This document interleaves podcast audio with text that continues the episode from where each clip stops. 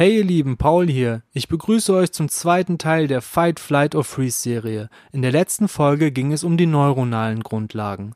Die heutige Folge soll euch ein Verständnis vermitteln, wie wir auf emotionale, zwischenmenschliche Situationen reagieren können. Ferner kann es euch helfen, das eigene Verhalten im Anschluss besser einordnen zu können. Das Konzept spielt vor allem in der Schematherapie eine zentrale Rolle. Die Schematherapie geht davon aus, dass wir auf emotional belastende Situationen, Überforderung, innere Konflikte und Unwohlsein verschieden reagieren können.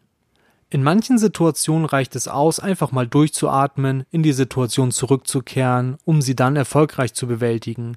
In anderen Situationen fällt es uns nicht so einfach und wir sind emotional sehr befangen und belastet und können keinen klaren Gedanken mehr fassen. Dann kann es sein, dass wir die sogenannten Bewältigungsmodis benutzen, laut der Schematherapie. Diese ähneln am ehesten dem Fight, Flight und Freeze Konzept. Es geht vor allem darum, Achtung, das psychische Überleben zu sichern. In der Schematherapie werden diese Modis überkompensieren, vermeiden und sich fügen genannt, wobei Fight zum Überkompensieren passt, Flight zum Vermeiden und Freeze zum sich fügen. Es folgen anschließend mehrere Beispiele, die das einfach mal verdeutlichen sollen. Um es einfach zu halten, werde ich jetzt alle Personen Barbara oder Simon nennen.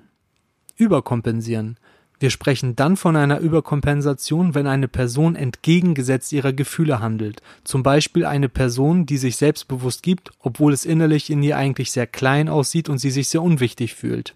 So wie Barbara, sie ist 38 und hat eine neue Stelle als Oberärztin. Sie fühlt sich in ihrer Rolle noch nicht sicher. Jedoch verbessert sie die alten Hasen, die schon länger im Betrieb sind, ständig.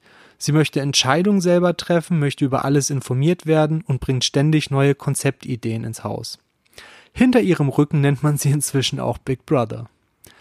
Die Vorteile eines solchen Verhaltens könnte natürlich sein, Person überkompensiert, wirkt dadurch sicher, autoritär vielleicht. Nachteilig ist aber auch, dass sie kontrollierend und nervig wirken kann und vielleicht sich auch einige Mitarbeiter bzw. Menschen von ihr abwenden können. Vermeidung. Ein Muster, bei dem es darum geht, die eigenen Gefühle zu umgehen und nicht wahrzunehmen. Nehmen wir zum Beispiel Simon. Er ist 40. Er hat eine Frau und drei Kinder. Zwischen ihm und seiner Frau läuft es aber seit Jahren nicht mehr gut. Es hat sich sehr viel Distanz aufgebaut und das macht Simon ziemlich traurig. Das Ding ist dabei, Simon mag aber Trauer nicht empfinden. Er hat eine sehr gute Freundin, die sieht er aber schon seit längerem nicht, weil die merken würde, dass es ihm nicht gut geht. Dementsprechend sagt er die Kontakte mit ihr ab. Letztens auf der Arbeit hat er ein Jobangebot bekommen, nämlich eine Beförderung mit Reisetätigkeit. Das bedeutet, er wäre länger unterwegs und nicht so viel zu Hause. Dieses Angebot hat er übrigens dankend angenommen. Hier ist zu sehen, dass er sich mit seinem eigenen Schmerz in Form von Trauer derzeit nicht auseinandersetzen möchte. Dementsprechend hat er kurzfristig keinen Schmerz erleben, aber auf lange Sicht ist der Nachteil, dass es noch mehr Stress in der Beziehung geben wird und vielleicht auch ein Ausdroht. Unterwerfung bei diesem Modus geht es darum, dass eine Person sich ganz und gar nach den Erwartungen anderer orientiert. So wie Simon, er ist 45. Man sagt Simon nach, dass er ziemlich fleißig und fröhlich ist und sogar sehr beliebt auf der Arbeit. Privat hat er zwei Kinder und eine Ehefrau, die sehr mit ihm zufrieden ist. Er übernimmt nämlich ziemlich viele Aufgaben im Haushalt. In Simon selber drinne sieht es ziemlich verärgert aus, denn ihm fehlt eigentlich die soziale Unterstützung und er würde sich mehr Support von seiner Frau wünschen. Biografisch kann man sagen, dass Simon in einem Haushalt groß wurde, wo beide Eltern sich wenig um ihn vor allem emotional gekümmert haben, weil sie mit sich sehr beschäftigt waren. So musste Simon früh lernen, alleine erwachsen zu werden und Verantwortung zu übernehmen, plus sich um seine eigenen Eltern zu kümmern. Das, was er gerade auch in seiner eigenen Familie tut. Im Endeffekt reinszeniert er das, was er schon von klein auf kennt, also er fügt sich so ein bisschen der Beziehungsdynamik, die er kennengelernt hat. Vorteile könnten sein, dass er sich vielleicht ein sehr frühes autonomes Verhalten angeeignet hat, also selbstständig wurde. Nachteilig ist, dass er sich nach den Bedürfnissen anderer ausgerichtet hat.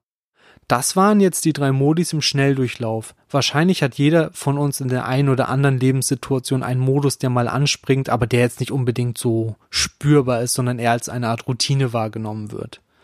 Wenn dich das interessiert hat und du denkst, was ist eigentlich mit meinen Modis und ich würde das gerne herausfinden, wie es bei mir aussieht, kann ich dir nur wärmstens empfehlen, das Buch in der Verlinkung, in der Beschreibung, was ich hinterlassen habe, dir mal anzuschauen. Es ist von Frau Stahl und heißt Das Kind in dir muss Heimat finden. Wenn ich schematherapeutisch arbeite, empfehle ich das auch meinen Klienten als Begleitlektüre. Das war es auch schon von mir und ich wünsche dir noch einen erfolgreichen und erholsamen Tag. PS out.